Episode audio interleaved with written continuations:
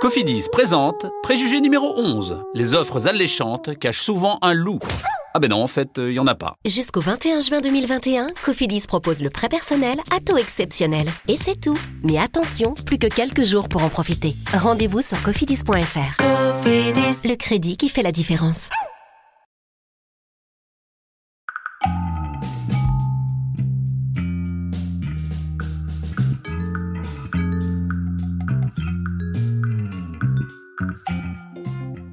Salut chers expats et ex-expats, me voilà de retour, et oui, pour un épisode sur le beau. On peut enfin ressortir, enfin pour la plupart d'entre nous, après tant de mois de pandémie. Alors on veut du beau, du doux, de l'art, du créatif dans notre expatriation ou dans notre retour. Et euh, j'ai trouvé la personne parfaite pour nous parler de cela, Ludovic. Maquilleur depuis 30 ans, serial expat, sa vie n'est que voyage, découverte d'autres cultures, mixité, beauté, couleur, texture, architecture et bien sûr paysage. Allez, c'est parti pour un épisode un peu plus long, mais tellement savoureux.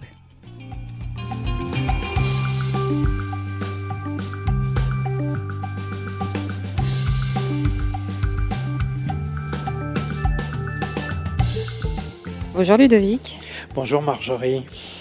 Avant euh, qu'on parle de paysage d'expat, est-ce que tu peux nous raconter un peu parce que clairement, euh, tu n'en as pas fait 40 000, mais tu es quand même un multi-expat. Raconte-nous un peu ta vie euh, d'expatrié et d'ex-expat aussi. Oui, absolument. Bah, en fait, ça a commencé à l'âge de 10 ans. mon père a changé de carrière et, a changé de vie. il travaillait chez IBM et il est rentré un soir et il nous a dit qu'il voulait ouvrir un restaurant. Ah, on l'a tous regardé assez euh, surpris et il a dit oui, oui, mais pas, pas en France, aux États-Unis. Euh, donc on est tous partis euh, en aventure à Washington, donc en 1980. Donc c'est vrai que l'Amérique des années 80, c'était une Amérique totalement nouvelle parce que c'est vrai qu'il y avait un boom énorme aux États-Unis euh, et pour nous, euh, jeunes adolescents, ma sœur et moi, euh, on a absolument redécouvert un monde scolaire, un environnement complètement différent de la vie qu'on avait en banlieue parisienne. Ça, ça a été le premier choc en fait d'environnement. Parce que c'est vrai que euh, surtout quand on est jeune, on, de passer euh, euh, de façon si brutale d'un environnement à l'autre, ça, laisse vraiment des, marques en fait et, et, des empreintes très très fortes. Donc quelque part, tu as déjà eu euh, des chocs, euh, puisqu'on va parler de, de paysage, d'architecture, de beauté. Euh, tu avais déjà eu cette espèce de, choc, euh, surtout dans la tête d'un enfant. Et puis il faut que je dise, je te connais un peu, donc je sais à quel point tu es esthète, tu aimes les belles choses. Ça t'a marqué, ça, cette différence, je suppose, de paysage déjà.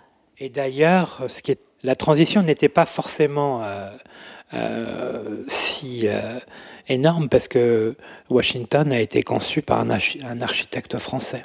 Vrai. Donc il y, y, a un environnement qui est relativement, on va dire, européen et euh, qui se rapproche de ma culture française. Mais c'est quand même très mastoc, c'est très... Alors bien sûr, tu vas me dire, on a des panthéons, on a des madeleines, alors là, je parle de Paris, mais euh, euh, on a des, des cirques à orange, des trucs euh, très, euh, justement, dans, dans le côté civilisation euh, romaine, et, et, ça fait penser à Washington, effectivement, mais enfin là, ces avenues de Washington, c'est tellement énorme. Oui, et puis on est arrivé, nous, on vivait en Virginie, donc très près de Washington, à 20 minutes de route de Washington, dans une maison, mais tellement grande, quand on regarde toutes les séries américaines, maintenant quand je vois les séries américaines, c'était vraiment ça en fait. Une maison gigantesque, on se perdait dans la maison tellement c'était grand, parce que en fait tout est démesuré. Voilà, c'est ça tout est de mesurer, euh, de la voiture euh, que mon père avait acheté, le station wagon euh, immense, au chien qu'on avait, qui est un immense labrador. c'est vrai que c'est un pays de, démesure, en fait, absolument. Et, puisqu'on en est là, puisqu'on a déjà finalement commencé sur le paysage, jeunes gens que vous étiez quand vous êtes rentrés en France, est-ce qu'il y a eu déjà aussi ce choc du retour? Ah bah ça a été plus qu'un choc puisqu'on s'est retrouvé en Normandie. pas pas n'importe quelle Normandie, la Suisse normande. Donc euh, c'était pas c'était plus un choc, c'était un euh, véritable euh, euh raz-de-marée en fait. Combien de temps après? Donc on est resté quatre ans aux États-Unis, on est re-rentré ensuite euh, et on vivait dans mon, mon papa a acquéri une, une affaire là-bas euh, et a monté un hôtel-restaurant euh, dans un bled en fait, hein, et on vivait dans ce petit village. Euh, la nature, la, nature, la nature, la nature, la Normandie, euh, la, les vaches, euh, les prés, le camembert, le calva, et puis on allait au bord de la mer. Enfin bon, c'était complètement différent par rapport à la vie, parce que c'est vrai qu'à Washington, on a on a beaucoup voyagé, on a eu beaucoup de chance parce que euh, on a fait beaucoup d'États en fait, euh, jusqu'à la Californie, hein, parce que mon père avait des, attaches là-bas et euh, du coup on voyageait beaucoup. Donc j'ai vu beaucoup de paysages américains qui est le, voilà, qui, a quelque chose de, d'énorme en fait, hein, de, gigantesque. À perte de vue. À perte de vue, voilà. Et puis se retrouver tout d'un coup dans un petit bled en Normandie, ça a été un énorme choc. Est-ce que ça, t'a donné C'était très réconfortant. Voilà, c'est ça. Absolument. C'est très très réconfortant et euh, parce qu'il s'est passé des choses un, peu compliquées aux États-Unis. C'était quand même euh, euh, les années 80, c'était des années rudes hein, aux États-Unis et on avait besoin de ce réconfort. Toute la famille en, en avait vraiment besoin et du coup, ça nous a fait vraiment du bien. Du coup. Mais est-ce que ça t'avait quand même donné euh, cette piqûre à la fois de voyager, d'expatriation et aussi justement déjà cette aptitude à, reconnaître le beau? Oui, oui, absolument, parce que euh, très intéressé euh, par les musées, par les monuments, par l'architecture, euh, qui me fascine en fait. Donc, mm. euh, euh, et j'adore explorer les villes. c'est vrai que souvent on me dit ah, tu pars où en vacances? Bah, je vais pas sur la plage, je vais dans des villes et j'adore explorer les architectures de villes. Ça me, ça me fascine complètement. Alors, ça, c'est ce retour, déjà ce premier retour en France. Derrière ça, quelques années plus tard. Euh, Un peu plus, oui, parce que là, du coup, euh, après la Normandie, on est revenu à Paris. Euh, encore un changement. Encore un changement, physique. tout à fait. Mais bon, culture française, puis retour aux sources, hein, parce que je suis né, je suis né à Paris. Euh, et du coup, euh, voilà, on a vécu quelques années, beaucoup de voyages, parce que mon père est reparti aux États-Unis euh, et il vivait à Los Angeles, donc on y allait tous les ans. donc voilà, pareil, alors complètement rien à voir par rapport à Washington, la Californie, qui est euh, euh, le pays du soleil euh, et des couleurs, avec des maisons splendides, rose bonbon, bleu, bleu ciel et, et mauve, absolument kitsch, mais, mais j'aime beaucoup, qui me fascine.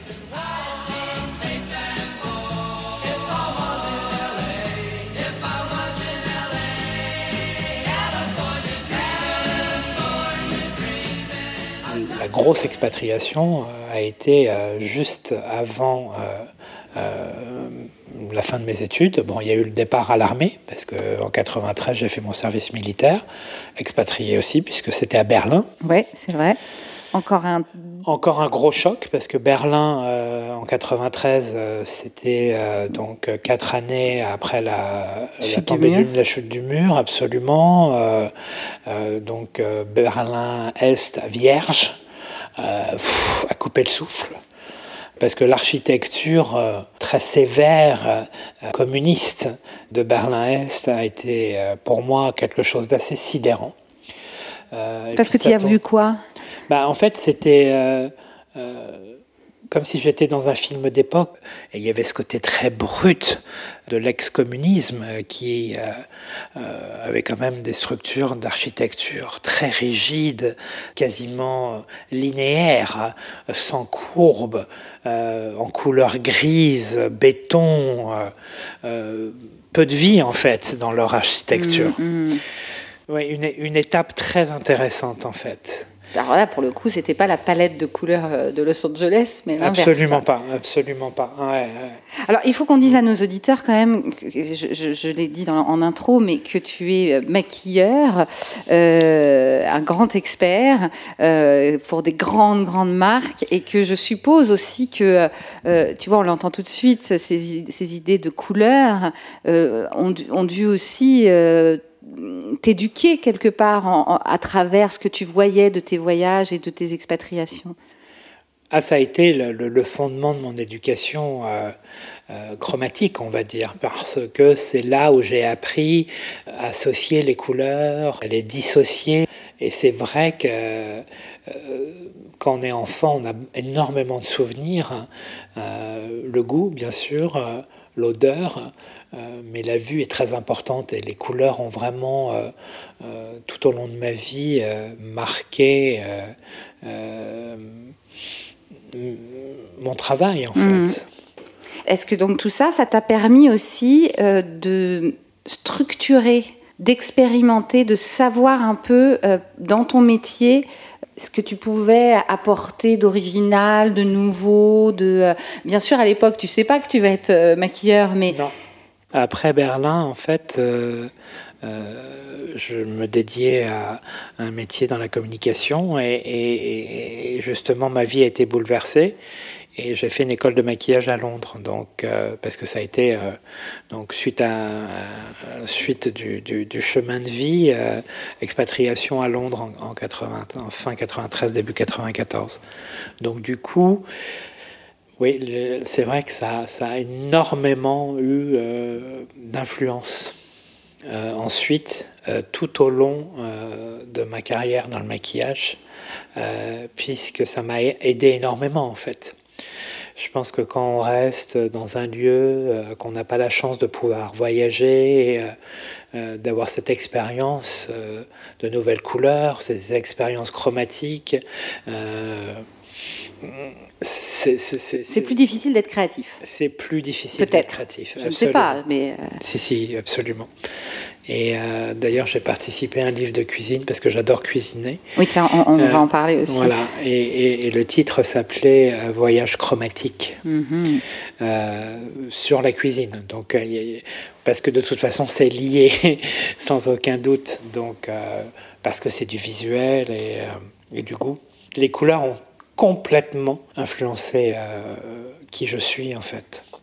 Est-ce que euh, à chaque fois que tu reviens, on va parler de Londres, mais tu reviens à, Paris, en France, ces chocs que tu peux avoir d'un point de vue couleur, d'un point de vue architecture que tu vois à Los Angeles, à Berlin, est-ce que euh, quelque part, euh, revenir ici, c'est pas, ça peut être aussi un choc parce que tout d'un coup on revient là où on connaît, mais ça a changé. Ou est-ce qu'au contraire, tu reviens dans un cocon qui te permet de retrouver tes marques? Je pense que c'est ma, ma, référence. Paris, la, la France, c'est ma référence, enfin surtout Paris, puisque c'est là où je suis né. Donc euh, c'est souvent euh, un, un redémarrage en fait, mais c'est très réconfortant. Ah oui? Très réconfortant. Euh, puisque c'est quand même euh, euh, une ville euh, qui est riche au niveau de ses couleurs. Et puis aujourd'hui, bon, je reviens d'un autre pays que je développerai tout à l'heure. Et, depuis peu, je me balade dans les rues de Paris et j'ai vu le street art arriver partout à Paris. Mm-hmm. Et, ces couleurs qui explosent sur les murs de Paris, ça c'est très très nouveau. Et ça me plaît énormément. Je trouve ça tellement riche dans une ville, certes, qui était déjà euh, riche, mais là, je la trouve encore plus vibrante en fait, ah grâce à cette montée du street art euh, que je félicite parce qu'en en fait, on, laisse faire ces artistes, on les laisse s'exprimer dans la rue, sur des murs, et je trouve ça vraiment splendide en fait. On revient à Londres, qui est déjà elle aussi assez explosive, tout en étant assez conservatrice aussi. Hmm. Euh, donc, tu y es dans les années 90, tu découvres euh, le maquillage, euh, tu travailles chez des grands, Harvey Nichols. c'est là qu'on s'est rencontrés, donc c'était pas hier. comment, comment tu le vis, ce, ce monde londonien où tu vas rester longtemps? Oui, je vais rester six ans. Voilà. Hmm. donc je vais, je vais, faire trois maisons. de maquillage Oui, absolument. Et puis j'ai démarré ma carrière freelance aussi. Euh, j'ai adoré Londres parce que c'était une époque en fait euh, d'une vie très riche. Hmm. Euh, bon, bien sûr, j'étais jeune, je faisais la fête, et, c'était un Londres fin années 90, en plein boom. le maquillage explosait, toutes les marques de make-up artistes sont sorties dans ces années. Hein, mi-90. et puis, il faut le dire, les Anglaises adorent le maquillage. C'est clair. Par rapport à la française. Donc là, tu t'es éclaté. Je me suis éclaté. Vraiment, j'ai pris beaucoup, beaucoup, beaucoup de plaisir. Est-ce que, est pour moi, c'est l'arc-en-ciel. Hein. Voilà, c'est ça. Londres, c'est ça. Pour moi, c'est les multifacettes. Euh, euh, tu parlais d'aspect conservateur, mais il y a un côté ultra novateur. Oui, je parlais de l'architecture oui, de la ville. Ah, oui, hein. oui, tout à fait. Mais il y a une énergie, en fait, euh, même dans l'architecture, parce qu'aujourd'hui, il y, a des nouveaux bâtiments mhm. incroyables, surtout dans la City. Euh, là, je suis allé récemment euh, à Londres et j'ai découvert ce nouveau quartier à côté de King's Cross qui s'appelle The, Coal, où c'est des, anciennes usines de charbon mhm. qui ont été rachetées par Tom Dixon, cet, cet architecte anglais. Et, c'est vraiment chouette ce qui se passe. Il y a, tu sens un, vent de renouveau. Oui, tout à fait. J'ai vu des immeubles qui ont été euh, en fait euh, euh, installés dans des, des, barriques de, de, fuel. Il y a des immenses barriques derrière King's Cross que je, dont je me souviens à l'époque. Hein, C'était un quartier complètement malfamé. Et là, aujourd'hui, ils ont construit à l'intérieur Bon, bien sûr, ils ont enlevé le métal. Oui, bien sûr. Ils ont gardé la structure métallique, mais ils ont complètement enlevé. Et donc, c'est en rond C'est en, rond, ah absolument. Oh, le truc de euh, en baie vitrée. Je l'ai jamais vu. Et c'est des appartements euh, qui valent une fortune. Et, mais de voir ça, euh, je trouve ça extraordinaire. C'est-à-dire, c'est du vieux, on fait du neuf. Mhm. Euh, par des ajouts d'architecture. Mm. C'est ce qui s'est passé euh, à la Fondation Pinault, où on a Tadahando, cet architecte japonais, qui est venu avec son béton euh, et sa signature architecture absolument à Paris, dans la, Bourse du Commerce, qui était en ruine. Hein. J'y ai travaillé, j'ai fait des défilés, ça tombait en ruine, il pleuvait à l'intérieur. Hein. C'était pas en bon état. Et alors cette expérience à Londres, je, me demande, étant donné que c'est Londres, c'est effectivement, quand je parlais de conservateur, c'était pas vraiment ce que je voulais dire, mais il y a effectivement ce côté qu'on a tous en tête, ce côté un peu punk, ce côté très mode, ce côté très qui peut être trash avec beaucoup de couleurs. Est-ce que ça, ça a aussi forgé le maquilleur qui est en toi et qui, en rentrant en France, où là justement peut-être qu'on était encore dans le conservatisme euh, de la mode, euh, a pu être aussi un choc dans l'autre sens. C'est-à-dire toi, tu viens d'apprendre à être maquilleur, tu as pu être maquilleur dans un moment un peu fou où ces femmes justement veulent beaucoup de couleurs, beaucoup de, un peu trash, etc. Puis là, tu reviens en France. Là, à la fois la vie de l'expat, de l'ex-expat, le, gars qui découvre et qui, euh, et qui apporte sa créativité où il l'a apprise. Tout est permis à Londres. C'est ça qui est extraordinaire. Alors qu'en France, non. Et d'ailleurs, quand je suis rentré en France, je ne suis pas resté en France.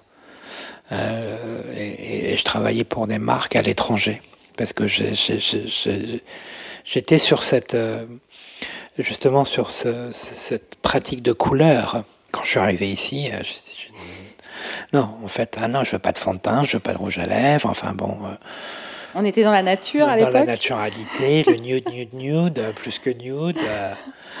ça, ça, ça, fait pas, ça fait pas vivre ça pour un maquilleur. non, et puis c'est pas, voilà. puis c'est pas on fait. on a besoin de s'exprimer.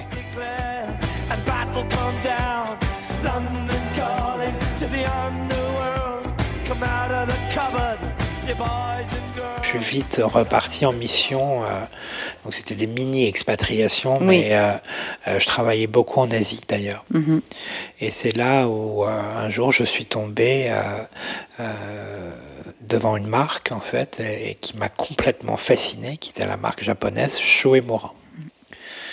Parce que pour moi c'était au-delà de la couleur, c'était la maîtrise absolue de l'infini de couleurs. Et M. Chouemura disait il y a autant de couleurs qu'il y a de femmes. Mm. Euh, et ces palettes de couleurs étaient absolument incroyables. Euh, on parle de centaines de fards à paupières, de centaines euh, de couleurs de rouge à lèvres. donc vraiment un moment de, de fascination complète.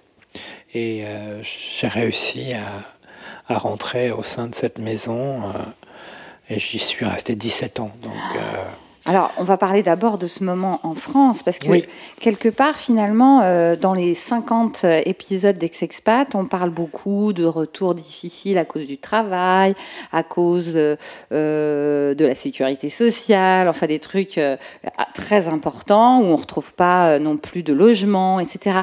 Mais là, toi, quelque part, surtout avoir beaucoup discuté avec toi à, ce moment-là, c'était une déception un peu finalement euh, de créativité, de beauté. Il y, a eu une espèce de, bah alors, qu'est-ce que vous faites, quoi Non? Avec ce que tu venais de vivre euh, en Angleterre, avec tes voyages en Asie, il y avait un, peu de.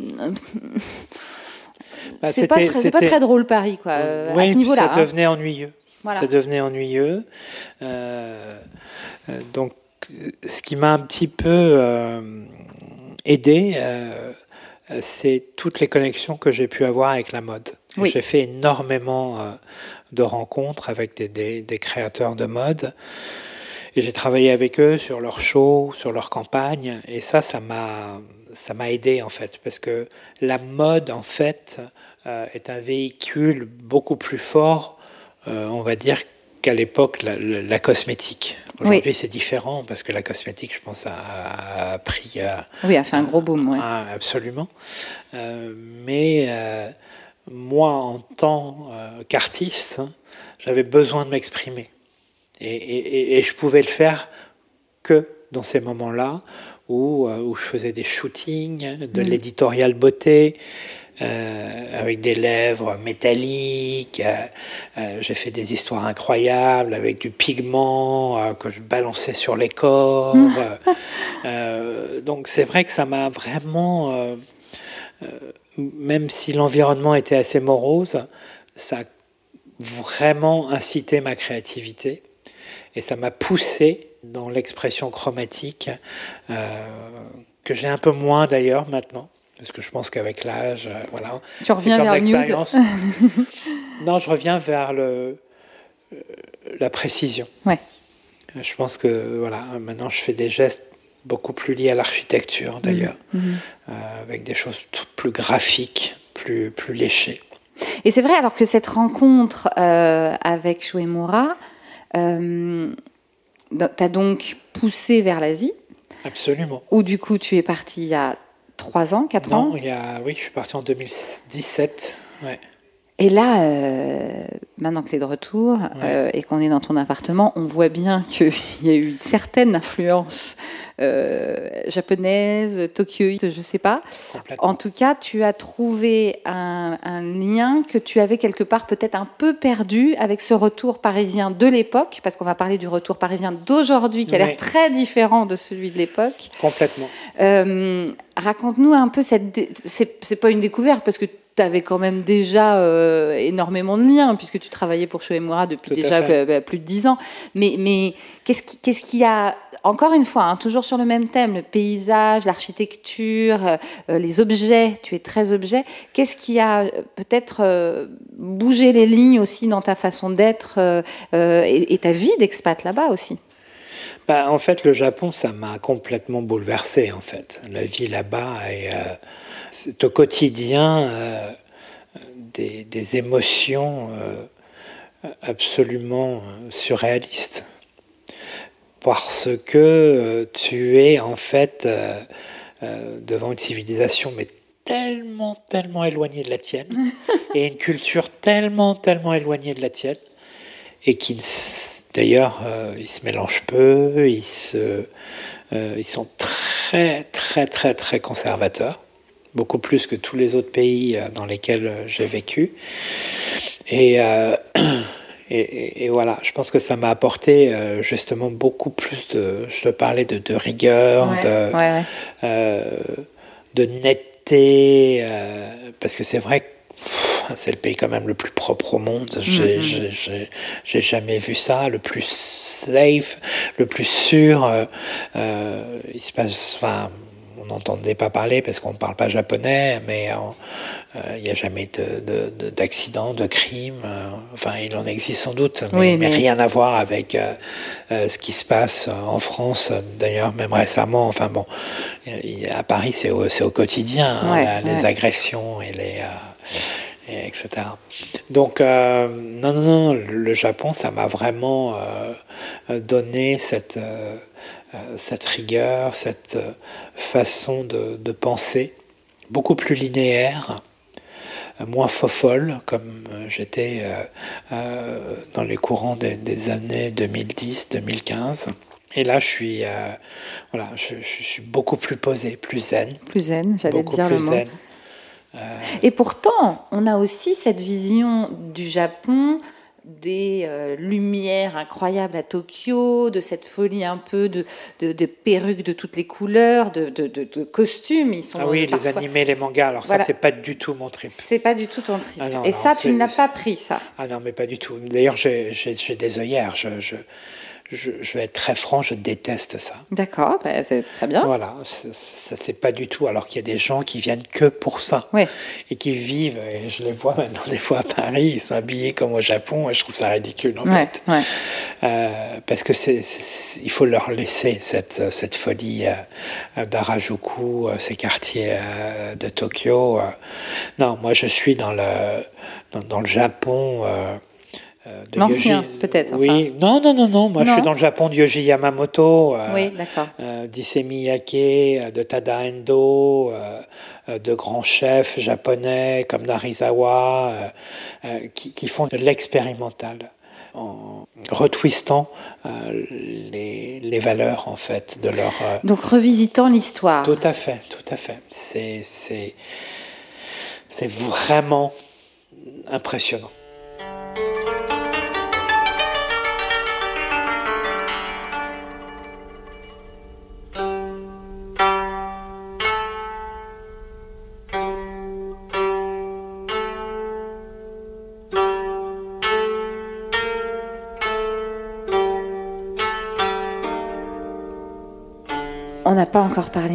Mais je crois qu'on est obligé. Parce que, donc, euh, euh, oh, allez, il faut que je la raconte celle-là. Euh, quand, tu m'as invité il y a 25 ans, je pense, à dîner un soir chez toi.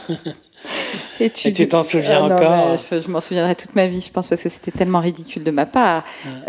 où tu nous sers un bol et il y avait trois croutons au fond du bol. Et j'étais là. Hmm. Et tu nous avais fait tout un truc comme quoi ça allait être le dîner de la, vie. Puis je me dis, dis donc, trois croutons, ah bon, c'est le truc. J'avais pas compris. Des bons croutons. Hein. j'avais pas compris que tu allais mettre de la soupe par-dessus. Donc j'ai l'air ridicule, mais c'est tellement drôle. C'est une histoire dont je me souviendrai toute ma vie quoi qu'il en soit. Il y avait sans doute des feuilles d'or sur ces croûtons. Ah non, mais c'était c'était splendide. J'ai tellement bien mangé, c'était extraordinaire. Mais donc, tu as ce don aussi qui vient sûrement de papa. Hein, ah oui, totalement, totalement. Chef. Transmis. Mais je pense que ça aussi, euh, en tant qu'expat, euh, ex-expat, de retour ici, comment on fait euh, culinairement pour à la fois apprécier vraiment ce qu'on goûte ailleurs, sans oublier d'où on vient, mais en même temps sachant qu'on a pendant quelques années pas besoin forcément de manger ce qu'on mangeait à la maison. Et quand on rentre, comment on fait pour peut-être essayer de retrouver ce qu'on a quitté là-bas? Parce qu'il y a des sushis partout maintenant, mais ils sont pas partout. Non, mais ça, je mange pas de sushis en français, impossible. Voilà, j'allais le dire, j'en étais sûre que tu allais dire ça. Et puis de retrouver la bouffe qu'on aime. Enfin voilà, cette espèce de, de vie euh, euh, culinaire, artistique euh, qu'on a entre chaque pays qu'on visite ou où on vit et puis ensuite le retour. ben, Moi, je suis très... Je suis un jouisseur, hein, donc je, je, prends ce qu'il y a de bon. et l'idée, c'est d'avoir justement ce, cette expérience et, et, de la transposer. Et aujourd'hui, ah. Voilà. Ce qu'on pourrait appeler la fusion. Bah, c'est ce que j'allais. tu m'as enlevé le mot de la bouche. C'est vraiment ce qui me, me fascine. C'est la fusion des cultures. Euh, et aujourd'hui, je cuisine comme ça, en fait. Parce que je. On trouve maintenant à Paris beaucoup d'éléments japonais, j'ai ramené énormément de choses. Et euh, c'est vrai que plutôt euh, que de mettre un bouillon euh, dans ma soupe, je vais mettre du miso qui est une pâte de soja fermentée qui donne un goût incroyable. Euh, donc j'utilise euh, du dashi, donc c'est le fameux bouillon euh, japonais. beaucoup de yuzu, cet agrume qui, a, qui est un mélange de pamplemousse et de mandarine, très délicat. Donc c'est vrai que je, je cuisine aujourd'hui, et d'ailleurs j'ai un ami japonais qui est chef ici à Paris, et on cuisine ensemble à quatre mains. Ce qui est fascinant, c'est On peut voir ça sur ton Instagram, non? Euh, oui, oui, oui, il y a, y, a, y, a, y a, des traces sur les highlights. C'est quoi ton Instagram déjà? On peut, on peut, en, parler. Donc c'est Ludovic 7070. Euh, et, c'est un monde de couleurs, donc oh, encore, euh, encore euh, à travers l'architecture, le maquillage, bien sûr, qui est mon métier. mais la nourriture. Mais la nourriture, qui est très importante. Et, j'adore cuisiner avec Kay. Et, on n'a pas eu vraiment beaucoup d'occasions à cause de la pandémie, mais on va, on va recommencer nos dîners à quatre mains. Et c'est ce qui est très intéressant, c'est que lui, en fait, a été éduqué par des chefs français, mais il est japonais, donc un exécutant incroyable. Et moi, je suis français, pas cuisiner du tout, hein, c'est pas mon métier, mais j'adore ça. Avec euh, une, créativité sans limite. Ouais, Sans limite. Donc, euh, je pousse Kay dans ses retranchements de technique. Euh, pour y apporter de la couleur, de la texture, euh, de l'esthétisme euh, dans, dans, nos assiettes et c'est vraiment très chouette.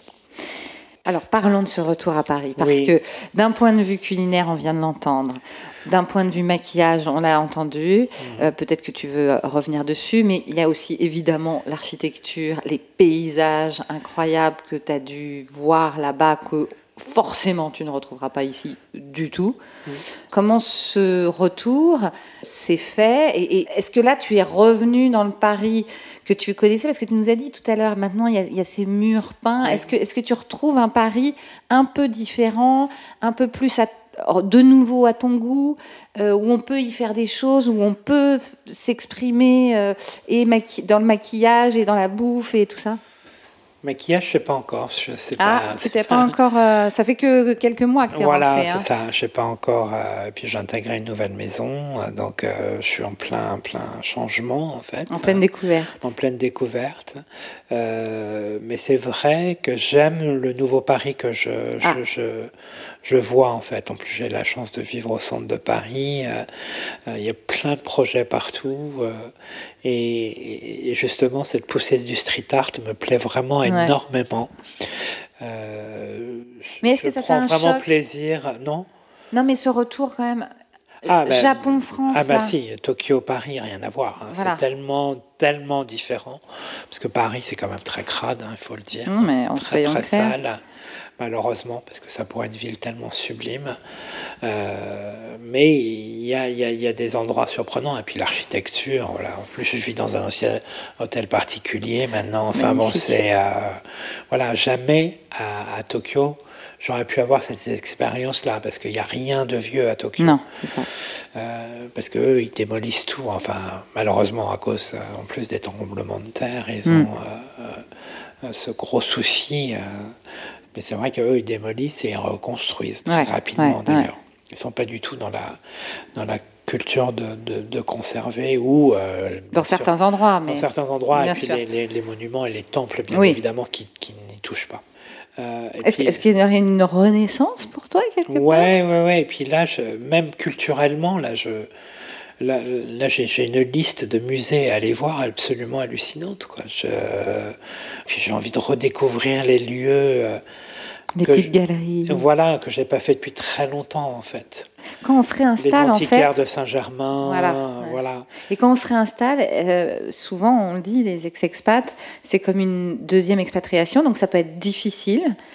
Mais ça peut être beau aussi. Toi, finalement, là, tu, tu, tu le vis assez. Bon, bien sûr, tu as de la chance. Ça n'a jamais été difficile. Voilà. En plus, c'est vrai que j'ai eu beaucoup, beaucoup de chance. Ouais.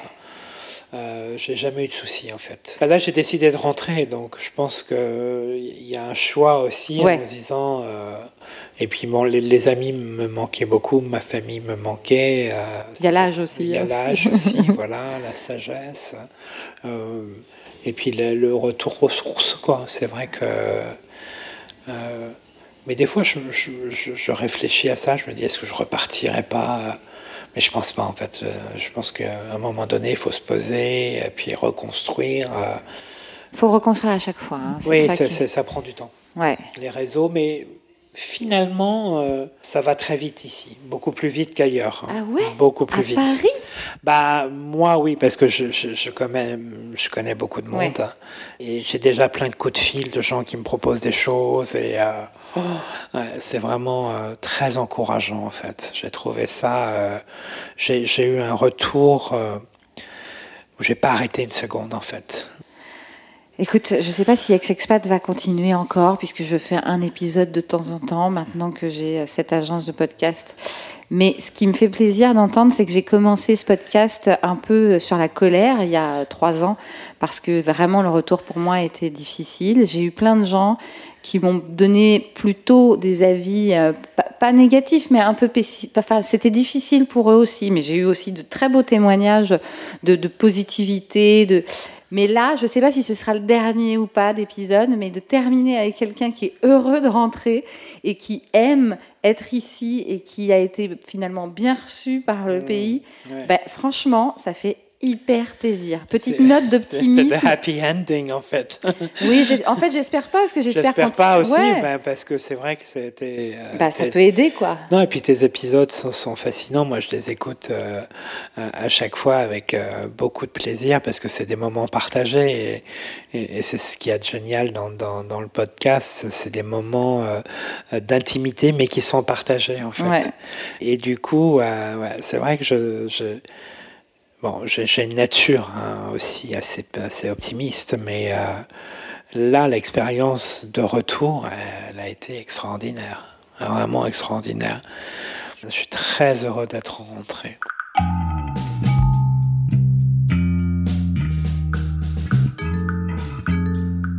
Je vous dis à très vite, j'espère, parce que bien sûr, on pense à vous tous, Français encore coincés parfois dans un pays ou dans un autre, à vous qui vivez un retour forcé ou voulu, mais pas toujours évident. Ex-Expat, c'est plus de 50 épisodes qui parlent de travail, de sécurité sociale, de mode, d'amour ou d'enfants. Alors n'hésitez pas à fouiller et à nous mettre des petites étoiles et des commentaires sur les plateformes de podcast.